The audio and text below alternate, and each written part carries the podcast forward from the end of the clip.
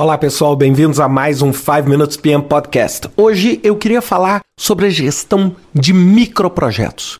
Muita gente pergunta assim: Poxa, Ricardo, e se ao invés de eu ter um projeto que tem um, né, um, um volume de trabalho, um volume de escopo, um, né, um prazo que eu consiga aí elaborar um cronograma, eu estiver falando de vários, inúmeros projetos muito pequenos? Como é que eu vou gerenciar isso? Eu queria dar para vocês duas dicas, né, ou duas abordagens. A primeira abordagem que você pode adotar nisso é fazer o que a gente chama de cluster. Ou seja, você começa a combinar esses projetos, esses microprojetos, como se eles fossem parte de uma iniciativa maior, ou de um projeto maior, ou até mesmo de um programa.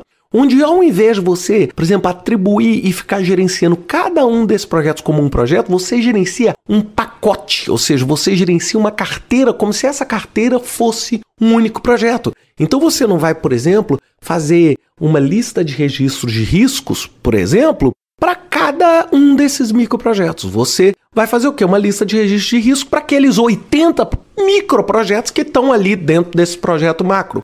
E isso vai diminuir a quantidade de trabalho que você tem que fazer para poder viabilizar aqueles projetos do ponto de vista de planejamento. Então, essa é uma abordagem que a gente adota muito. E você vai me falar, mas como é que eu vou definir o pequeno ou grande? Depende, você pode definir o pequeno ou grande em termos de dinheiro, você pode definir o pequeno ou grande em termos de escopo, você pode definir o pequeno ou grande em termos de prazo. Então, eu já vi empresas que falam assim: não, qualquer esforço que a gente faz abaixo de 50 mil dólares, a gente vai considerar um microprojeto e nós vamos fazer um cluster e vamos agrupá-los. Agora, pode ser que para a sua empresa, você que está me ouvindo, pode ser que isso seja muito ou seja pouco, você tenha que ter uma abordagem diferente.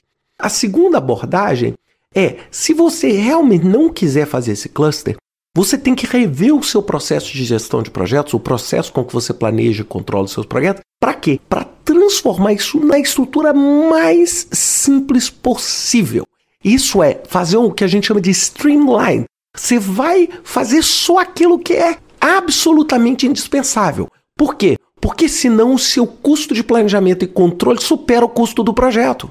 Então você tem que entender que o seu esforço de planejamento, o seu esforço de gestão tem que ser proporcional ao esforço que você está fazendo. Senão você vai ficar simplesmente maluco tentando gerenciar aquele mundo de tarefa, aquele mundo de coisa, sendo que o seu projeto é um projeto pequeno, limitado, específico dentro daquela abordagem. Então, ó, basicamente, ou você junta esses projetos num cluster maior e gerencia eles de uma forma unificada, ou você simplifica absolutamente tudo que você faz em termos de gestão do projeto. Para quê? Para exatamente não adicionar um layer, uma camada de complexidade que não precisa para esse tipo de projeto.